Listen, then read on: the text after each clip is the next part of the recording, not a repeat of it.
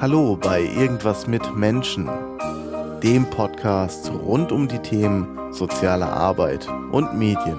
Es gibt so viele Menschen, wovon erkenntlich viele fremden Menschen Liebe schenken, ohne an Profit zu denken. Menschen dienen Menschen in Krisen und vielen Momenten. Menschen wenden sich Menschen zu, wenn sie frieren Menschen. Spenden für Menschen, Menschen erziehen Menschen. Ein Glück, dass Menschen ihre Kraft nicht nur für Krieg verschwenden. Wenn es nicht menschlich ist, dass Menschen sich im Team ergänzen, wo man hingeht, sieht man Menschen, die in Richtung Frieden denken. Menschen lieben Dann herzlich willkommen bei Irgendwas mit Menschen Meta. Heute im Gespräch Sabine Deppju. Hallo Sabine. Hallo Benedikt. Du bist Diözesan Caritas-Direktorin und Vorstandsvorsitzende im Caritasverband für das Bistum Essen. So, ich hatte es eben beim ersten Versuch nicht ganz hinbekommen, deswegen nehmen wir jetzt einfach neu auf. Du bist bekannt auch äh, für deinen Blog Zeit zu teilen. Und ich habe die äh, Amtseinführung von dir gesehen, wo du eine Rede gehalten hast. Und unter anderem stellst du die Digitalisierung als eine Herausforderung für die soziale Arbeit, aber auch für die Caritas eben heraus. Und äh, wer deine äh, ja Texte verfolgt, das was du machst, deine Aktivitäten verfolgt, merkt man einfach, das ist auch ein Thema, was du auf dem Schirm hast, wofür du auch tatsächlich brenn, brennst. Eine Sache, wo man dich vielleicht noch kennen könnte hier, ist das Sozialcamp. Das ist ein Barcamp für die digitale soziale Arbeit. Unter anderem seid ihr als Mitsponsor mit drin, wird im KSI dieses Jahr wieder veranstaltet. Und wir haben letztes Jahr zusammen mit dem Hannes Jenert vom DRK zusammen dort äh, einen spontanen Session gehalten. Richtig. Ja, äh, kannst du sagen, dieses Jahr wird es wieder stattfinden? Die Ankündigung ist schon rausgegangen, der Termin steht. Genau, es wird am 25. und 26. Oktober wieder in Siegburg im Katholisch-Sozialen Institut auch äh, stattfinden, im KSI. Und ähm, wir werden als äh, unterschiedliche Diözesan-Caritasverbände sowohl in Nordrhein-Westfalen als darüber hinaus und auch der Deutsche Caritasverband das zusammen sponsern. Mhm. Vielleicht verlieren wir am Anfang ein paar Worte zum Sozialcamp. Was ist denn genau das Sozialcamp? Was kann ich mir darunter vorstellen? Also Barcamps gibt's ja zu unterschiedlichen Themen. Es gibt das EduCamp beispielsweise zu Education, also Bildung. Es gibt, The äh, es gibt Barcamps auch zu Geschichte, zu Kunst, äh, zu Literatur, zu allem Möglichen. Und äh, seitdem ich mich mit äh, der Digitalisierung der sozialen Arbeit befasse, jetzt seit ein paar Jahren, ähm, folge ich auch unterschiedlichen Barcamp-Aktivitäten, habe auch schon teilgenommen und in dem Kontext einfach festgestellt, die soziale Arbeit hat eigentlich noch nicht eine solche Beheimatung oder so ein Barcamp, wo halt speziell die Fragen der Digitalisierung der sozialen Arbeit ähm, diskutiert und weiterentwickelt werden. Ein Barcamp ist eigentlich eine Unkonferenz, der Formattyp also kommt als Event aus dem Silicon Valley ähm, und hat so die idealtypische Idee, dass Menschen von der Straße zusammengeholt werden, die zu einem bestimmten Thema einfach offen diskutieren wollen und ihre Themen auch in Form von Sessions, so ist das ja da. Man sagt morgens, heute will ich mich zum Thema äh, Snapchat in der Pflege beispielsweise ähm, äh, informieren oder auch diskutieren oder auch eine Idee weiterentwickeln oder ich würde gern mal eine App für Flüchtlinge machen und wer will mit mir zusammen daran denken. Das ist ja die, die Barcamp-Idee und es ist einfach unglaublich, was für ein Spirit da entsteht, kreuz und quer, weil man ja gleichzeitig auch online kommuniziert um ähm, äh, und einen so irgendwie auch auf neue Ideen bringt, wie unsere Session im letzten Jahr, die ganz spontan entstanden ist, wo wir drei uns völlig unkompliziert zusammengetan haben und gesagt haben, wollen hier unsere Blogs vorstellen und wollen einfach mal zusammen überlegen oder die Leute auch begeistern ähm, für dieses Thema Bloggen für die soziale Arbeit. Das heißt, es ist ein Format, ich habe ja auch mit den Jungs von Bonn Digital dann gesprochen, noch ein Interview gemacht. Das ist ein Format, was ziemlich viel zulässt, keine ähm, ja sehr starren Strukturen hat, sondern eher davon lebt, dass sich die Beteiligten einbringen. Ja? Genau, genau so ist es. Also es kennt keine Hierarchisierung. In der Regel duzt man sich auch. Ähm, es ist nicht so, dass irgendein Präsident oder ein Keynote-Speaker da begrüßt oder großartig was vorträgt, sondern es kommen die Leute kreuz und quer, äh, alt und jung, äh, kulturelle Hintergründe, ähm, aus äh, Ehrenamtliche und Hauptamtliche und so weiter kommen zusammen, um halt gemeinsam, die, die für eine Sache brennen Ja. und ähm, gemeinsam Themen auch zu diskutieren. Dass Leute so leidenschaftlich an der Sache, an einer Sache dran sind, erlebt man normalerweise in der sozialen Arbeit, also wenn es jetzt um die Weiterentwicklung und solche Formate geht, nicht unbedingt. Mhm. Wo kann man sich informieren, wenn man äh, bei dem Sozialcamp teilnehmen möchte dieses Jahr und ist es überhaupt offen für alle? Es ist offen für alle, die sich für das Thema Digitalisierung der sozialen Arbeit interessieren und äh, läuft unter dem Stichwort Sozialcamp auch im Internet. Ähm, die äh, Seite heißt, glaube ich, Barcamp Sozialcamp. Also unter mm, dem Stichwort mm. findet man das. Also einfach nach dem Hashtag suchen. Ich verlinke auch in den Show Notes. Ich ja. kann ja nochmal in Ruhe nachschauen. Okay, super. Ich würde gern mit dir über die Digitalisierung als ein Megatrend, äh, der derzeit in aller Munde gefühlt ist, sprechen. Und äh, da habe ich gedacht, es wäre vielleicht eine Idee, wenn wir so eine Dreigliedrigkeit fahren. Also uns anschauen, du bist ganz klar in einer äh, Führungsposition, wenn wir schauen, was das auf organisationaler Ebene denn bedeutet was es bedeutet, um Prozesse managen zu können. Auch hier die Führung angesprochen. Und was es vielleicht heißt, äh, an der handlungspraktischen Perspektive ansetzend, sprich beim Sozialarbeitenden selbst. Ähm, ist das in deinem Sinne, wenn wir so vorgehen, vielleicht erstmal die Managerperspektive einnehmen? Was sind das für Beobachtungen, die, die du machst, die eine Organisation durchlebt, jetzt gerade akut? Ich meine, jeder spricht über die Digitalisierung, aber was bedeutet es denn konkret? Ja, es betrifft im Grunde genommen alle Ebenen. Also ich fand es für mich selber auch spannend. Als ich hier nach Essen gekommen bin, hatte ich das Thema, du hast es ja eben auch erwähnt, ganz klar auf der Agenda. Und meine Vision ist, einen Spitzenverband, wir sind ja hier Spitzenverband der freien Wohlfahrtspflege, Spitzenverband 4.0 zu bauen. Und äh, natürlich habe ich seit ein paar Jahren Konzepte, die ich auch in meinem Blog ja beschreibe, wie ich mir das vorstelle. Da steht auch drin, was ich glaube, welche Führung man äh, machen muss oder wie Organisationen aussehen sollen. Aber wenn du es dann selber nochmal in die Praxis umsetzen willst, dann ähm, sieht es nochmal anders aus. Und ähm, es ist so, äh, es kommen Themen in eine Organisation rein, ob du jetzt dich mit dem Thema Digitalisierung beschäftigen willst oder nicht, ganz automatisch. Das fängt mit der Online-Kommunikation an. Du kannst eigentlich ke heute keine Öffentlichkeitsarbeit mehr machen, ohne nicht auch Online-Kommunikation durch alle sozialen Netzwerke zu machen. Und das hört bei der Software auf. Also das heißt, ähm, wir gehen ja auch, sagen wir mal, in zum Beispiel in der im in der Personalverwaltung, im Vertragsmanagement, äh, in der äh, organisationsinternen Kommunikation. Das läuft bei uns noch nicht ganz, aber es geht in diese Richtung, dass klar ist, ähm, dass man hier entsprechend elektronisch äh, das zukünftig machen wird. Also diese beiden Ebenen einer Organisation oder Arbeitsfelder einer Organisation sind im Grunde genommen schon mal per se ähm, auf dem Weg. Jetzt kommt hinzu bei der sozialen Arbeit, wenn man sich die Arbeitsfelder anguckt und so ist zum Beispiel ja auch unser Spitzenverband aufgebaut. Wir haben den Gesundheitsbereich, die Altenhilfe, wir haben die Sozi äh, also die ähm, Schwangerschaftsberatung, also die ganzen Beratungsdienste mhm. und so weiter. Also das, was klassischerweise die Sozial- und Gesundheitswirtschaft ausmacht. Und mit der Leitungskonferenz hier im Haus gehe ich jetzt in die Richtung, dass wir systematisch in jedem Arbeitsfeld gucken, ähm, wo spielt die Digitalisierung hier eine Rolle? Also das sind die Roboter in der Pflege, das ist in der Fort- und Weiterbildung die unterschiedlichen Fragestellen. Was müssen wir hier schulen, um unsere Fachkräfte bei den Mitgliedern fit zu machen? Ähm, wie betrifft es äh, die, die Beratungsdienste und so weiter? Und dann kommen ganz kleine Fragen, wie mache ich eine Chatberatung, wenn ich bisher ein ganz anderes Beratungsverständnis gehabt habe, so das muss alles Stück für Stück bearbeitet werden.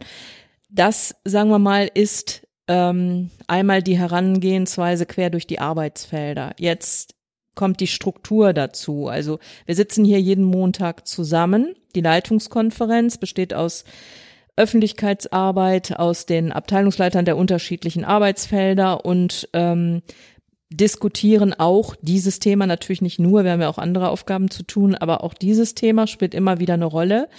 Ähm, und wir machen in diesem Jahr strategische Workshops. Einen haben wir schon hinter uns, wo wir genau diese Frage bearbeiten. Wir wollen Spitzenverband 4.0 sein. Was heißt das? Mhm. In allen Strukturen, Ebenen und so weiter. Und das Entscheidende stelle ich fest, das habe ich mir vorher auch schon fast gedacht. Du sprachst das Thema Führung an ist, dass man zulässt, dass Führung, dass äh, Mitarbeitende sich selbst organisieren. Das ist gar nicht so einfach, das zuzulassen, will ich auch deutlich sagen, weil man ja selber auch bestimmte Erwartungshaltung hat oder denkt, da müsste es an der Stelle doch mal was schneller gehen oder mal anders gehen oder so. Aber dadurch entsteht viel und ich glaube, ähm, äh, da möglichst viel Freiraum auch zu lassen, dass Kreativität entstehen kann, das äh, ist ein Weg. Mhm. Jetzt habe ich verschiedene Fragen und die erste, wo ich gerne ansetzen würde, du hast einen Raum, der solche Freiräume zulässt, habt ihr geplant, das Innovation Lab, da kommen wir gleich drauf zu sprechen. Ich würde noch einen Schritt wieder zurücktreten. Jetzt habe ich gesagt, das ist ein Megatrend und in aller Munde. Kannst du beantworten, Digitalisierung, warum denn überhaupt? Warum man sich damit befassen muss. Ja. Also ich glaube schon, dass ich sagen kann, ich gehöre zu den Pionierinnen, was das Thema betrifft, weil ich mich seit 2012, 2013 spätestens mit der Frage beschäftigt habe und da war es gar nicht in aller Munde. Digitalisierung der sozialen Arbeit, da haben alle gesagt, wir haben eben nichts damit zu tun, sondern wir achten darauf, dass die soziale Arbeit schön davon unberührt bleibt. Das war ein Zeitpunkt, wo ich damals schon gesagt habe, das wird nicht gehen so. Jetzt ähm, ist es in, äh, es ist deswegen in aller Munde, weil ähm, es kaum mehr einen Menschen gibt, der ohne digital, digitale Technik lebt. Also das fängt beim Smart Home an, äh, das geht äh, über, ohne Handy können wir uns ja gar nicht mehr vorstellen, unser Leben zu managen, unsere Kommunikation, alles läuft ja darüber. Ähm, und das betrifft auch selbst die Generation, von der wir sagen, die brauchen es eigentlich nicht mehr, denn die älteren und sehr alten Menschen haben mittlerweile auch den Anspruch, sie wollen in Altenheimen leben, wo sie skypen können mit ihren Enkeln und so weiter. Also das Leben von der äh, Wiege bis zur Bahre besteht aus digitaler Technik auch zu einem großen Maß. Und von daher muss natürlich die soziale Arbeit, die ja gesellschaftliche äh, Situationen ähm, äh, unterstützt, berät äh, und so weiter, bearbeitet, ähm, muss, müssen natürlich die Fachkräfte entsprechend kompetent sein. Und das ist hier auch mein Fokus in Essen, dass wir viel Wert auf Digitalkompetenz bei den Fachkräften legen wollen. Da ist ein enormer Nachholbedarf. Mhm. Mhm. Weil es eben, du hast es angesprochen, in der Lebenswelt von genau. ein, eigentlich so ziemlich jedem angekommen ist. Äh, digitale Medien spielen eine Rolle, digitale Kommunikation ist Alltag geworden, auch in einer Geschwindigkeit, die äh, ja doch rasant ist mitunter. Äh, jetzt hast du die Digitalkompetenz der Mitarbeitenden auch angesprochen. Würdest du sagen, Digitalisierung ist uneingeschränkt erstmal super? Nein, würde ich nicht sagen. Also uneingeschränkt ist es das auch nicht. Es gibt auch ethische Fragestellungen. Also wenn wir an Roboter in der Pflege denken, denken wir an so eine kleine Figur, die durch den Raum läuft. Ähm, und deswegen ist es so wichtig, Digitalkompetenz auch zu schulen. Das heißt es ja nicht zwingend. Aber wir müssen uns natürlich an der Stelle die Frage stellen, führt ein solch, eine solche kleine Figur, die durch den Raum läuft und den älteren Menschen unterstützt, nicht äh, zwangsläufig zu stärkerer Vereinsamung beispielsweise. Mhm. Ähm, das müssen wir uns fragen. Auf der anderen Seite müssen wir aber auch wissen, Roboter in der Pflege heißt auch ein Gerät, was dem Patienten oder älteren Menschen hilft, ins Bett zu kommen beispielsweise. Also das sind zwei Komponenten. Aber die ethischen Fragestellungen sind sehr wichtig. Gleichzeitig muss man aber auch sehen, ethische Fragestellungen verändern sich. Mhm. Also was vor vier oder fünf Jahren als ethisch nicht ähm, tragbar galt, wird in äh, wird ist heute möglicherweise schon äh, nicht mehr äh, aktuell und wird in fünf Jahren auch wieder ganz anders definiert werden. Ja. Also, aber grundsätzlich nein, Digitalisierung ist nicht in jedem Fall gut. Ähm, es ist wie mit aller Technik.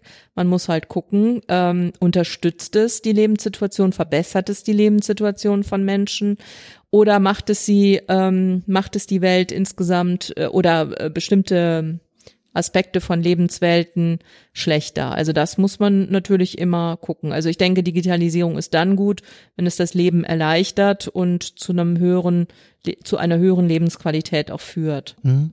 Jetzt gibt es verschiedene Berichte, sei es jetzt Facebook, Wahlkampf äh, und sonstiges, haben sich auch aus dem Silicon Valley einige zusammengeschlossen, die ähm, ja so eine Kampagne gefahren haben, irgendwie Human Technology oder Technology for äh, Humans, ähm, wo sie nochmal auch auf Gefahren tatsächlich der täglichen Facebook-Nutzung, also etwas, was für viele selbstverständlich geworden ist, hinweisen trotzdem sind ja nochmal die ethischen Fragen auf unterschiedlichen Perspektiven zu beleuchten und entweder sind sie sehr konkret äh, beim Einzelnen oder eher auf gesellschaftlicher Ebene anzusiedeln. Siehst du Orte in der sozialen Arbeit, der Profession sozialer Arbeit, dass sie diskutiert werden und zwar nicht verbandsintern, sondern überverbandlich? Orte, die Frage habe ich nicht ganz verstanden. Ja, siehst du Orte, wo diese ethischen Fragestellungen so. in unserer Profession ja. bearbeitet werden? Wenn mhm. ja, wo sind die? Ja, also ich kann mal ganz klar sagen, wir haben ja hier eine katholische Akademie in S, also in Mülheim, die die Wolfsburg.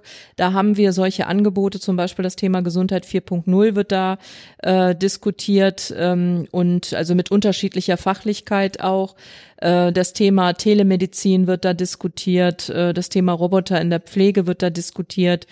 Ähm, es gibt diese Orte, das sind jetzt die, die mir hier nahe sind, mhm. äh, wo mir das einfällt, aber es gibt die auch an anderer Stelle. Also das wird Gott sei Dank, ich glaube, es gibt sogar eine Ethikkommission äh, mittlerweile, die sich damit beschäftigt.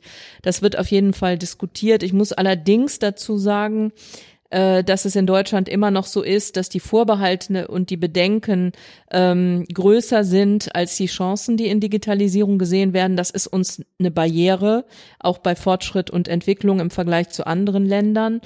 Ähm, und die Tatsache, dass äh, Menschen vor allen Dingen junge Menschen zu bis zu 100 Prozent online leben, die wird negiert. Ja. Und ähm, in der, gerade in der sozialen Arbeit, wo wir ja, wo Streetwork an der Tagesordnung ist, wird dadurch auch negiert, ähm, dass man da eher die Menschen anspricht und erreicht, aber wir immer noch nicht, wir jetzt ganz allgemein soziale Arbeit, die ähm, Mittel und Wege gefunden haben, um, um äh, oder technisch versiert genug sind, um das zu können. Da muss einiges passieren, auch in den Curricula muss nachgebessert werden, in der Ausbildung. Genau. Ähm, aber es ist auch, glaube ich, so wie der Beruf noch gesehen wird von vielen angehenden Sozialarbeitenden, ist einfach, ich werde mit Menschen in Interaktion treten und zwar im, Analo im rein genau. analogen Raum. Ähm, ja, und da müssen wir, glaube ich, alle an den unterschiedlichen Stellen, wo wir sind, ähm, ja auch den Spaß vermitteln. Also in Lehrbeauf, ich bin Lehrbeauftragter und da geht es mir immer darum, auch den Spaß und die Ängste zu nehmen, ja. Und ähm, wie gelingt das denn als Führung, äh, Mitarbeitende an an Digitalisierung heranzuführen? Wie kann das gelingen? Mhm. Also unser Innovationslabor soll da ein Baustein sein. Ähm, wir sind da noch am Anfang. Das hängt auch ein bisschen damit zusammen, dass ich jetzt erst ein paar Monate hier bin, mich äh, einarbeiten musste und das Leben nicht nur aus digitalen äh, Themen besteht. Ähm, aber was ich äh, entwickeln möchte hier in Essen ist ein, äh, ein, ein Lern- und Arbeitsort der Zukunft, wo eben Dinge auch ausprobiert werden können, ähm, wo rumgefrickelt werden kann ähm, ähm, wo neue Ideen diskutiert und erprobt werden können.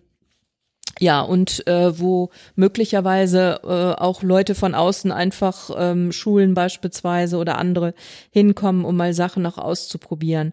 Also das äh, ist so ein Baustein, mhm. äh, in dem ich versuche, ähm, Neues ähm, zu auszuprobieren, genau. Mhm. Und ansonsten klassisch Weiterbildung und Fortbildung? Ja, das auf jeden Fall. Da müssen wir auch tatsächlich systematisch drangehen. Also wieder gucken in den Arbeitsfeldern, was steht da an, erstmal zu informieren, wo sind wir in der Pflege, wo sind wir in der Jugendhilfe beispielsweise, in der Beratung, was heißt das Bildung 4.0, was heißt Beratung 4.0, was heißt Kommunikation 4.0 und so weiter. Äh, Datenschutz spielt ein großes, spielt eine große Rolle. Gerade in der Jugendhilfe und in der Beratung sagt man häufig, da möchten wir mit Digitalisierung gar nichts zu tun haben, aber es wird fleißig über WhatsApp kommuniziert und Klientendaten ausgetauscht und so weiter. Das heißt, auch hier müssen wir irgendwie so den Spagat machen zwischen Datenschutz äh, auf der einen Seite, gründlich zu informieren, ähm, was das bedeutet äh, was das bedeutet. Und auf der anderen Seite äh, eben auch ähm, ähm, zu ermutigen, die äh, Instrumente oder die Online-Kommunikation, die die jungen Menschen ja ohnehin schon äh, benutzen, mal auszuprobieren und ich, ähm, äh, um ihnen auch überhaupt sagen zu können oder äh, mal einschätzen zu können, was ist daran gut und was mhm. ist auch weniger gut. Mhm. Ähm, denn das ist ja häufig der Fehler, dass Leute drüber sprechen, die gar keine Ahnung davon haben. Mhm. Und du hattest eben auch nochmal so die Frage, wie kann man Lust darauf machen äh, und, und Spaß äh, daran auch entwickeln wenn es zum Beispiel darum geht, soziale Netzwerke auszuprobieren, dann ermuntere ich die Mitarbeitenden hier auch und sage, probiert es einfach mal. Es kann sein, dass man einen Fehler macht, der ist aber auch erlaubt. Mhm. Also man, es muss eine Fehlerkultur erlaubt sein. Ähm, und ich habe auch Fehler gemacht und äh, die Kunst ist ja auch überhaupt eine, einen klaren Ausdruck zu entwickeln, also dass man verstanden wird im Netz. Das ist alles keine Selbstverständlichkeit. Leute, die 20-seitige Texte schreiben können, äh, sind deswegen nicht im Netz besonders eloquent. Mhm. Also so, also da, da auch den Mut zu machen, es einfach mal auszuprobieren. Mhm was du angesprochen hast mit der, der mit der Datenschutz-Sache, äh, ist ja jetzt auch eine neue Datenschutzverordnung, die von der EU bald in Kraft treten ja, wird. Richtig. Da sind einige Verbände jetzt gerade dran, ordentlich nachzuholen. Ähm, kannst du da was zu sagen oder ist es nicht dein äh, Gebiet? Doch, wir sind hier auch dabei, uns da neu aufzustellen ähm, weil wir müssen im äh, Mai einen ordentlich beauftragten Datenschützer mhm. haben für unser Haus. Unsere Mitglieder müssen das auch haben. Deswegen sind wir im Moment dabei, ähm, ein Projekt zu organisieren, wie das dann auch möglich ist, dass die Mitglieder gut versorgt sind, ähm, dass wir hier selbst einen haben, auch im Haus. Ähm, ja, das wird ein Thema sein. Es ist auch interessant, dass das jetzt gerade zusammengreift. Also zum einen die Digitalisierung voranzubringen, zum anderen das. Ich habe das in den vergangenen Jahren, wenn ich mit Datenschützern zu tun hatte, schon gemerkt, dass es an der Stelle sehr wichtig ist, dass die Datenschützer eine Medienkompetenz haben, weil das fehlt oft. Ähm, oder überhaupt auch eine Digitalkompetenz. Weil wenn ein Datenschützer das nicht hat, bringt er eine innere Haltung mit, die, ähm, die im Grunde genommen sich dagegen äh, wehrt und viele Begründungen findet, warum ähm, eben genau die Online-Kommunikation oder die Digitalisierung nicht sein darf. Mhm, mh.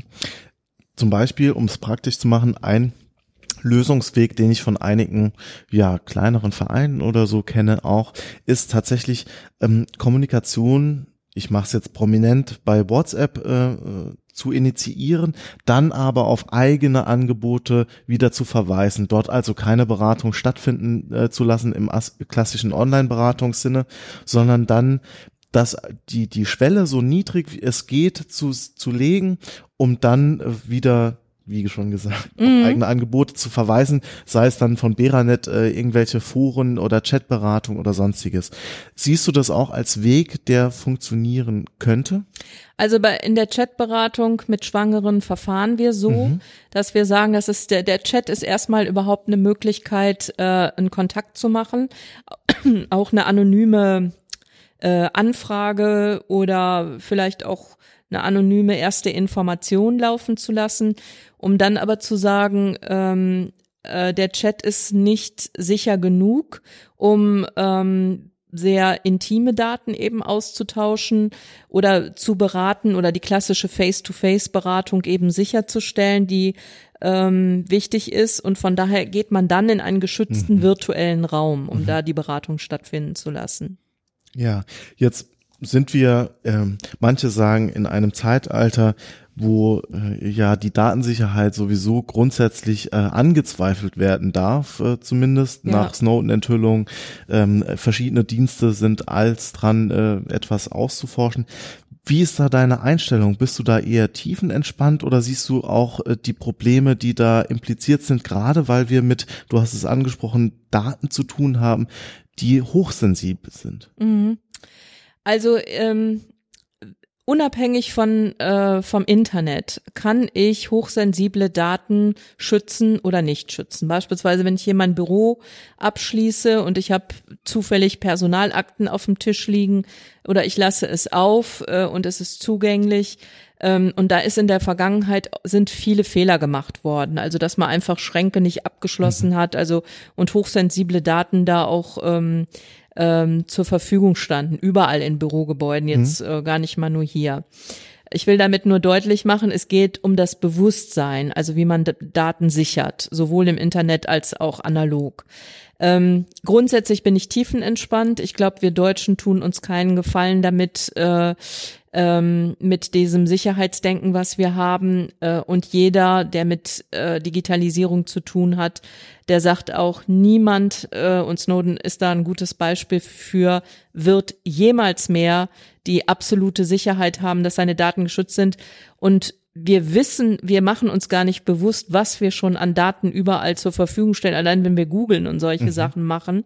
Ähm, also jemand, der diese Sicherheit braucht, der muss das Internet ausschalten ja. und sich irgendwo in Hütte im Wald vergraben. Ja. Ähm, wir äh, auf der anderen Seite zwingt uns die das Internet oder diese neue digitale Situation äh, ähm, oder Transparenz im Grunde genommen auch dazu, äh, uns zu öffnen und eine andere Kultur auch zu entwickeln, auch als als deutsche Nation oder als Menschen, die hier in Deutschland leben. Ähm, also ich meine jetzt von der von der Mentalität mhm. einfach mhm. her. Ähm, weil wir müssen etwas transparenter werden. Auch wenn wir Online-Kommunikation machen, ist es ja schon so, dass wir Leute informieren. Vor ein paar Jahren hat man noch gesagt, um Gottes Willen kein Bild aus dem Urlaub, dann wissen ja die Diebe, dass man in der Zeit nicht da ist. Weiß doch keiner, ob ich dann, ob in der Zeit jemand bei mir im Haus lebt und so mhm, weiter. Also mhm. ähm, von daher ähm, ähm, dieses transparenter werden das wird oder ist eigentlich schon zu einer kulturellen Haltung auch geworden. Ganz interessant finde ich das, dass das ja. verändert. Was ja auch äh, tatsächlich Vereine und auch Wohlfahrtsverbände betrifft, ja. Genau. Die Rufe nach Transparent werden lauter, wie werden Gelder verwendet und so weiter, ähm, betrifft ja verschiedene Ebenen tatsächlich. Ähm, jetzt hast du glaube ich, auch den Sozialchat auf Twitter mit mhm. initiiert.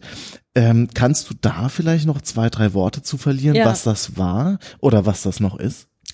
Also Twitter habe ich ähm, bin ich zwar schon früh beigetreten, habe das aber lange nicht genutzt und als ich dann endlich soweit war, sozusagen mal Facebook ein bisschen zu vernachlässigen und stärker auf Twitter auch zu sein, habe ich festgestellt, dass das ein unglaublich interessantes Kommunikationsinstrument für die soziale Arbeit ist, weil sich dort auch viele ähm, äh, weil sich Wissenschaft dort tummelt, äh, äh, guter Journalismus, äh, Politiker und so weiter und man sich zu bestimmten Stichwörtern, die ja da Hashtags dann heißen, vernetzen kann.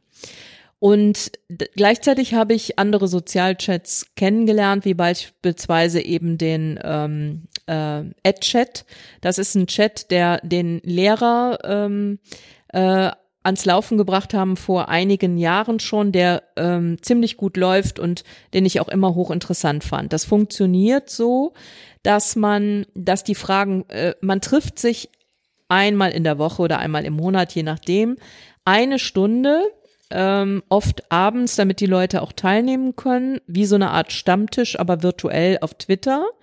Und es werden bestimmte Fragen gestellt und alle zehn Minuten wechselt die Frage. Und innerhalb dieser zehn Minuten ähm, beantwortet dann zum Beispiel ganz flach, was hat Digitalisierung mit der sozialen Arbeit zu tun oder welche neuen Entwicklungen gibt es in der Altenhilfe zum Thema Roboter oder mhm. wie auch immer die Fragen dann lauten.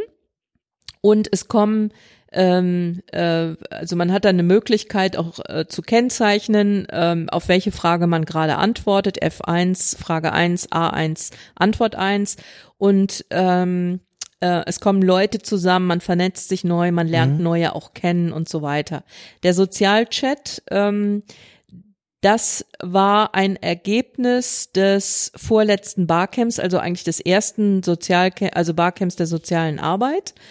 Und ähm, es haben sich ein paar Leute gefunden, die den auch zusammen dann äh, entwickelt haben.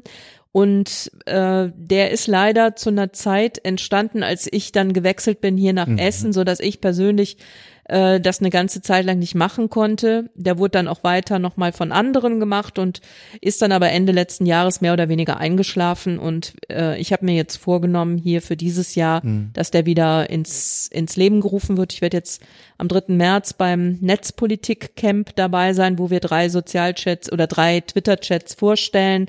Da wird er dann nochmal wieder aktiviert werden und ähm, dann werden wir den sozusagen ordentlich jetzt wieder äh, ins, ins Leben in, befeuern, weil mhm. darüber, glaube ich, ganz viel Vernetzung und, und Wissensmanagement äh, sich entwickeln kann.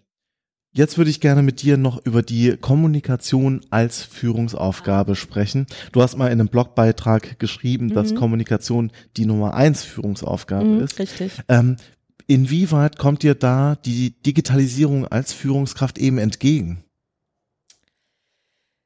Ja, ähm, also die Kommunikation als Führungsaufgabe ist sowohl persönlich als auch digital zu sehen. Und ähm, insbesondere, wenn es ums Veränderungsprozesse äh, geht. Mhm. Wir haben durch die zunehmende Digitalisierung sehr starke Veränderungsprozesse, also in den Strukturen, also alles das, worüber wir eben eigentlich schon ja. gesprochen haben. Dadurch ist sehr viel Erklärungsarbeit, Informationsarbeit, aber auch ähm, Nachfragen äh, zu erkennen, warum manche Dinge klemmen und so weiter ähm, zu tun, ähm, sowohl von mir als auch von anderen, auch im Kontakt miteinander. Und von daher ist es, ist Kommunikation generell so wichtig. Ähm, ich probiere jetzt an verschiedenen Stellen das auch digital zu tun. Also mhm. zum Beispiel, indem wir hier im Haus nochmal dieses ähm, Yammer-Programm ausprobieren. Das ist so, yammer.de ist eine Plattform, wo man als Organisation ein internes Facebook äh, quasi mhm. machen kann. Mhm. Ähm, dann habe ich eine Facebook-Gruppe. Wir haben sowieso verschiedene Facebook-Gruppen. Eine heißt ja Caritas 4.0, äh, wo sich all die Leute vernetzen, die zum Thema äh, Digitalisierung der sozialen Arbeit, insbesondere in der Caritas halt, mhm. äh, äh, Informationen suchen oder äh, mal diskutieren wollen. Ähm, ich habe aber auch eine Facebook-Gruppe ähm, für unsere Mitglieder, wo ich ganz schnell ähm, Informationen reinposte oder wenn ich in Gremien bin, wo ich dann frage, heute ist das und das auf der Agenda, ähm, beispielsweise Bundesteilhabegesetz, was habt ihr da für äh, ähm, Fragen zu mhm. oder soll ich irgendeine Positionierung einbringen? Ähm, oder die Gruppe Twitter-Chat der sozialen Arbeit, also wo es um den Sozialchat geht, da können die Fragen vorbereitet werden. Also in, ähm, ich und unterwegs auch. Also, äh, dass ich mittlerweile schon ähm, auch natürlich viel noch per E-Mail, aber viel auch über Messenger mit den ja. Leuten in Kontakt bin ähm, und man mal schnell hin und her gechattet hat, äh, wenn es um irgendwelche Themen geht. Ist das, kann ich mir auch vorstellen, als Führungskraft tatsächlich mitunter auch herausfordernd, weil meine Idee, wenn ich ähm, mit dir jetzt als angenommen, du wärst meine Chefin, meine Führungs äh, mir Vorgesetzte und ich hätte irgendwie dich im Messenger drin, ändert sich nicht auch die Art der Kommunikation dadurch? Wird es nicht ähm, ja auch hier die Hürde niedriger ge gelegt, dich anzufragen? Ist es nicht äh, die Frage ist, ist die A Häufigkeit, wie oft du kontaktiert wirst, gestiegen dadurch und B hat sich die Art der Kommunikation verändert? Ähm, also, ich glaube, es hat sich nicht verändert. Das ist eine interessante Frage, weil wir die auch früher schon mal diskutiert haben. Ähm, weil, äh, weil man mich in einer bestimmten Rolle sieht. Ähm, es ist ähm, was ich hier äh, grundsätzlich mache, ist, dass wir uns mit vielen Leuten hier im Haus duzen. Also es ist nicht eine generelle Duzkultur, aber es ist sehr gewünscht, äh, das zu tun. Also von daher ist es jetzt nicht die Hürde, ich muss jetzt siezen oder duzen, weil es irgendwie im Messenger zu siezen, finde ich schon ein bisschen komisch eigentlich so, ne? Wie insgesamt in der Online-Kommunikation man ja auch viel irgendwie eher per Du ist. Aber das ist es noch nicht mal. Ähm, sondern es ist tatsächlich so, dass ich von den Leuten grundsätzlich per E-Mail angeschrieben werde, weil die auch wissen, die können mich per E-Mail genauso gut erreichen wie über Messenger. Ähm, aber manche, wie zum Beispiel meine Sekretärin hier, äh, wenn die mal was ganz Dringendes hat, ähm, dann weiß die, dass die mich über einen bestimmten Messenger besser erreichen kann, weil das dann bei mir auch aufploppt, wenn da drüber was kommt, mhm. als die E-Mail, wo ich dann irgendwie ab und zu mal reingucke mhm. oder so.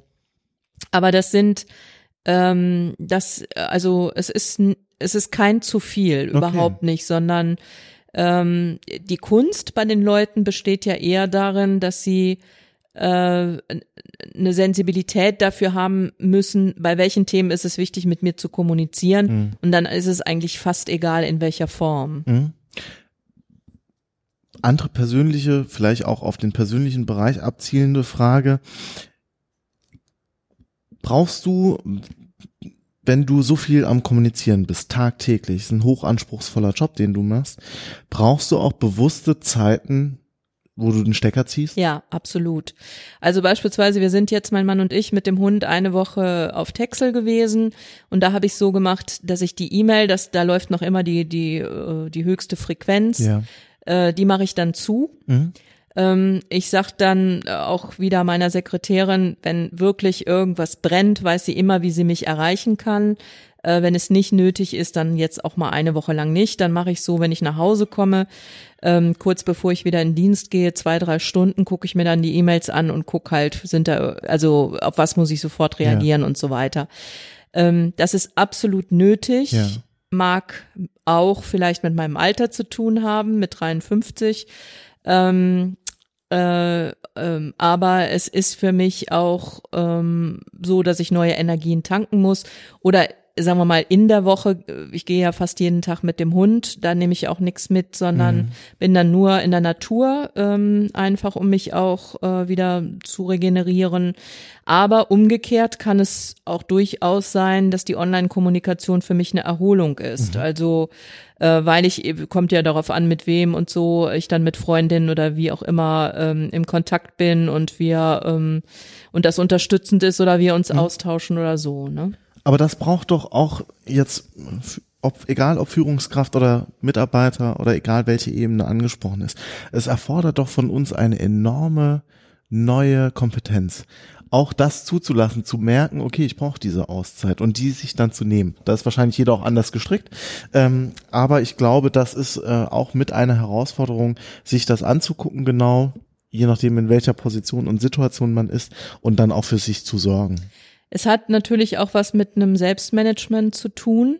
Es hat natürlich auch was damit zu tun, ob das erlaubt ist, das Selbstmanagement. Also wenn ich jetzt, äh, ähm, wenn von mir gefordert würde, dass ich quasi 24 Stunden erreichbar bin oder so, dann das ist ja auch die andere Sache. Ähm, und umgekehrt stelle ich auch fest, je mehr ich mich da drin bewege, umso schneller werde ich auch im Erfassen von Informationen. Also ich brauche zum Beispiel Zeitungsartikel. Also ich kann mich an Zeiten erinnern, wo es, also ist Jahrzehnte liegt das zurück, aber wo es mir richtig Mühe machte, mhm. in der Zeit etwa einen Zeitungsartikel von vorne bis hinten zu lesen. Und ähm, heutzutage ist es so, dass mir äh, Lesen von Texten viel, viel leichter fällt und äh, weil das einfach dadurch auch eingeübt wird. Mhm. Mhm. Ganz zum Schluss würde ich mit dir gerne auf die aktuellen anliegenden Herausforderungen der Digitalisierung schauen. äh, ja, vielleicht können wir da noch mal einen eigenen Podcast zu machen, aber wir haben die 40 Minuten gleich.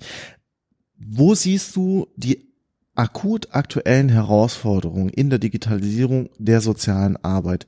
Wo kann, soll und muss Digitalisierung jetzt erkannt werden und umgesetzt werden?